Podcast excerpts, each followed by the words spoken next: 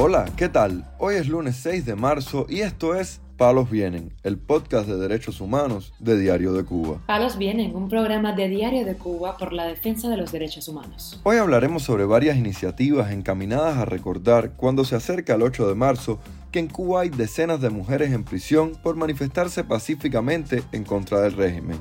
También comentaremos sobre un informe de la ONG Access Now que señala a Cuba como el país con más cortes de Internet de América Latina en 2022. Por último, profundizaremos en el caso de un opositor cubano que fue multado por denunciar en sus redes sociales la escasez de alimentos en el país. Lo más relevante del día relacionado con los derechos humanos en Palos Vientos.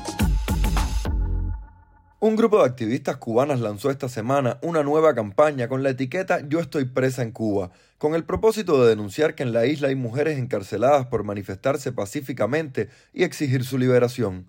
Esta iniciativa, que se suma a la lanzada anteriormente con el eslogan Cuba de luto, también se articulará con las protestas convocadas en ciudades como Madrid, Nueva York y Montevideo el próximo 8 de marzo, Día Internacional de la Mujer, para exigir la liberación de las prisioneras políticas cubanas. Al respecto, la periodista Mónica Baró, una de las coordinadoras de las manifestaciones, dijo, Son mujeres presas precisamente por expresarse libremente, por ejercer ese derecho. Eso ha sido una lucha histórica del movimiento feminista y del movimiento de mujeres del mundo, el que las mujeres puedan participar en la política y que Cuba esté reprimiendo a las mujeres que lo hacen, manda muy pésima señal al mundo. Al menos 125 mujeres son víctimas de condenas políticas en la isla, según la organización Cuban Prisoners Defenders.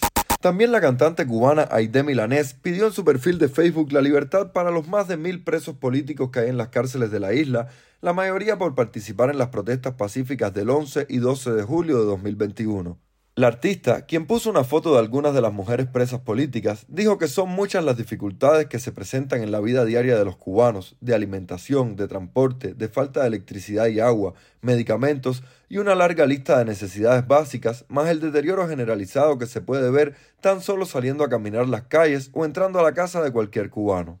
Es la gran desilusión de pertenecer a un país hermoso en el que podría ser maravilloso estar, pero cada vez se hace más insoportable vivir, porque no hay ilusión, porque el sistema de gobierno es ineficiente para el pueblo, señaló la artista, hija del cantautor Pablo Milanés, recientemente fallecido. Aide Milanés expresó que lo peor de todo es que además no podemos disentir, porque ese sistema te censura, te acosa, te reprime, te encarcela, te tortura y te destierra. Pido la libertad para los más de mil presos políticos en Cuba. No más encarcelamientos, no más represión, no más intimidación, no más abuso. Tenemos una sola vida concluyó la cantante, quien desde el pasado año reside en Miami.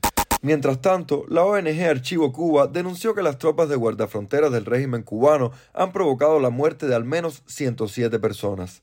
La directora de la organización, María Werlau, dijo a ADN Cuba que hay informes de más víctimas, pero se desconocen los nombres, por lo que es muy difícil documentar estos incidentes, ya que casi nunca quedan testigos y no disponen de los recursos necesarios para dedicar los esfuerzos que merece. El acto más reciente en este sentido fue el hundimiento de una embarcación en el poblado de Bahía Honda, en la provincia de Artemisa, en octubre pasado, donde varias personas perdieron la vida. Tras ese incidente, los sobrevivientes denunciaron que fueron embestidos por una lancha del régimen. Por otra parte, la ONG Access Now, que monitorea los apagones de Internet en todo el mundo, informó que el gobierno cubano fue el que más cortes realizó en 2022 en América Latina. Esta organización señaló que el régimen hizo dos cortes de Internet totales, uno en julio y otro en septiembre, en ambos casos relacionados con los apagones que afectaron todo el país y superaron en muchos casos las 12 horas diarias. La falta de conectividad, según este informe, socavó la capacidad de la población para hacer oír su voz, participar en procesos democráticos y permanecer segura y conectada durante periodos de disturbios, y constituye una amenaza fundamental para los derechos humanos con el creciente historial del gobierno de recurrir a los cortes de Internet frente a la disidencia pública, estamos vigilando de cerca a Cuba a medida que se acercan las elecciones parlamentarias en marzo de 2023. Advirtió la organización que registró un total de 187 interrupciones de Internet en 35 países. La isla es particularmente vulnerable a cortes completos, ya que solo hay una compañía de telecomunicaciones, ETEXA, controlada por el gobierno y solo una conexión de fibra óptica de cable submarino al Internet global indicó el informe en referencia al cable ALBA 1 que une a Cuba con Venezuela. La isla ocupa, además, el cuarto puesto entre los países con menos libertad de Internet a nivel global, de acuerdo con el ranking de la ONG Freedom House.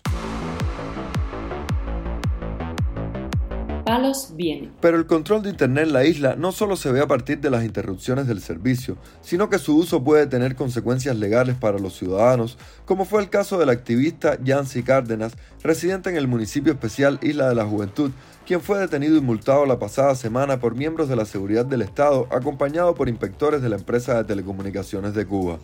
Según denunció Cárdenas a Radio Televisión Martí, fue acusado de violar el decreto ley 370 por una publicación en redes sociales sobre la crisis alimentaria que sufre el país. Yo vengo con mi esposa embarazada y mi niño de 10 meses de nacido en la bicicleta. Vienen los agentes de la seguridad, la policía política, me detienen, mandan a buscar un patrullero. Entonces ellos querían buscar una ambulancia para traer a mi esposa para la casa. Pero mi esposa, como sabe cómo son las cosas, dijo que no, que ella no iba a venir en la ambulancia, mi padrastro es el que la trae en la moto para acá, para la casa. Me esposan, me quitan el teléfono y me llevan para un lugar aislado que se llama Ciro Redondo. Cuando ellos me llevan para allá, para Ciro Redondo, ellos me sientan en una silla ahí esposado, ahí permanezco por dos o tres horas esposado hasta que llega la seguridad del Estado, los inspectores de ETELSA y me aplican el artículo 370 y me ocupan el teléfono. Ellos me amenazaron, me dijeron que si seguía publicando me iban a meter preso. Sí, porque en el Telegram las personas estaban diciendo de que no había arroz, que no había comida, que se estaban prácticamente muriendo de hambre. Y yo dije que de nada valía protestar en el Telegram, que había que protestar en las calles, eso es un derecho que tenemos todos los cubanos.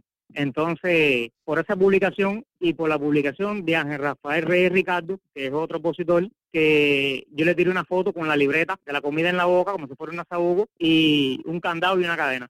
30 días tengo para pagar la multa, 3 mil pesos. Tengo que pagarla porque entonces después me tiran para los tribunales, acuérdense que ellos no respetan las leyes, también son leyes arbitrarias y al final voy a cumplir prisión como otros compañeros que todavía están ahí. El decreto ley 370 entró en vigor en julio de 2019 y el mismo prohíbe la difusión de información contraria al interés social, la moral, las buenas costumbres y la integridad de las personas.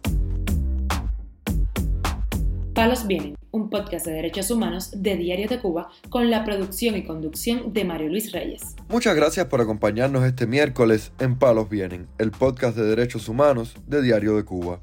Pueden escucharnos en DDC Radio, Spotify, Google Podcast, Apple Podcast, Telegram y SoundCloud. Yo soy Mario Luis Reyes, mañana regresamos con más información.